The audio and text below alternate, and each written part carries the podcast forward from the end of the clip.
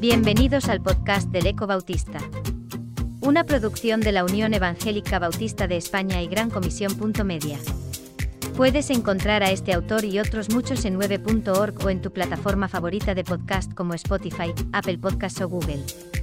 En esta nueva carta del presidente Rubén Bruno, escribe. Reflexionaba acerca de la palabra que lleva como título nuestra revista, Unidos.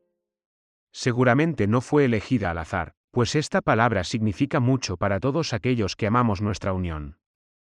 Unidos, una palabra, una definición, una acción, una actitud, que a veces se hace muy complicado de experimentar, compartir o vivir. Unidos, este ha sido mi deseo y he trabajado para ello en estos seis años de presidencia, pero que a luz de la realidad no he sabido llevar a buen término. Termina mi presidencia, y aunque debo admitir que se podrían haber hecho mucho mejor las cosas, finalizo esta etapa agradecido y satisfecho. Agradecido por esta oportunidad que me fue dada y que ha sido un tiempo de aprendizaje, un tiempo de bendición, un tiempo de compañerismo, y todo esto y mucho más es lo que me llevo para mi vida, y que me lo habéis dado cada uno de vosotros que formáis nuestra unión. Debo dejar muy claro, y lo afirmo delante del Señor, que no me llevo rencor a nadie, pues he procurado en todo momento y situación respetar a todos y cada uno de mis compañeros de junta, he procurado en todo momento y situación respetar a todos y cada uno de nuestros pastores, pues he procurado en todo momento y situación respetar a todas y cada una de nuestras iglesias y puntos de misión, y con este pensamiento sigo trabajando para que podamos vernos en octubre en nuestra convención, una convención donde Dios mediante vamos a volver a vernos, vamos a poder disfrutar los unos de los otros. Una convención donde volveremos a tomar decisiones, y a elegir nuevos cargos para que podamos ser guiados con eficacia. Nos gozaremos alabando juntos a nuestro Señor y por supuesto escucharemos atentos su mensaje para esta unión que debe crecer en cantidad y calidad, Escucharemos atentos su mensaje para que nuestra unión sea un referente en nuestra sociedad. Sí que será una convención todavía diferente, pues si bien es cierto que la situación ante la COVID ha mejorado y el ritmo de vacunación es alto, mantenemos esa prudencia y respeto por los demás, lo cual nos ha llevado a decidir como junta directiva que solo podrán asistir los delegados por temas de aforos y distanciamiento. Pero no deja de ilusionarnos y damos gracias a Dios por su cuidado. Una convención que debe marcar un antes y un después, por lo menos para mí, donde llegaré como presidente, pero que saldré como un miembro, pero como un miembro con deseos de seguir apoyando al nuevo presidente y a toda la Junta, con deseos de seguir trabajando desde mi iglesia para nuestra unión y la extensión del reino. Una convención que debe hacernos mirar al futuro con ilusión y esperanza, una convención que es el preludio de nuestro centenario, el cual celebraremos con la ayuda del Señor en 2022, año en el que firmemente unidos trabajaremos para lograr los retos del nuevo proyecto Marco, en el cual ya estamos trabajando.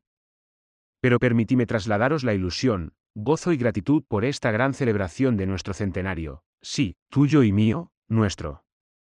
Una celebración que ya estamos preparando, agradecidos a Dios, pero también agradecidos a ti por formar parte de esta unión, así que espero verte allí para que juntos podamos disfrutar los unos de los otros de la hermosa comunión en el Señor, apoyando así a nuestro nuevo presidente y a toda nuestra junta. Será un tiempo para adorar, para agradecer, será un tiempo para dar testimonio de la gran fidelidad de nuestro Señor, que ha estado, está y estará a nuestro lado. Será seguramente un tiempo para reconciliarse y perdonarse, un tiempo para experimentar la gracia de nuestro Señor.